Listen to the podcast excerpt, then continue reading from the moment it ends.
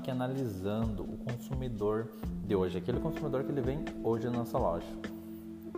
Boa parte busca sim preço. Até nós, quando vamos comprar alguma coisa, em alguns momentos a gente tem que pagar menos por um produto bom, não é mesmo? Então, quando você mostra benefícios e apresenta o que, que o cliente vai ter de vantagem adquirindo um produto melhor e de qualidade, ele vai estar tá pagando preço por aquele produto. O preço vai ser apenas consequência.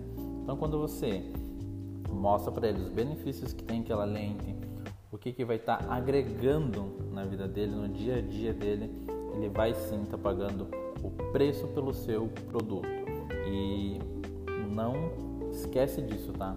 Anamnese, agregue valor, mostre os benefícios e mostre para o cliente que ele está tendo vantagem.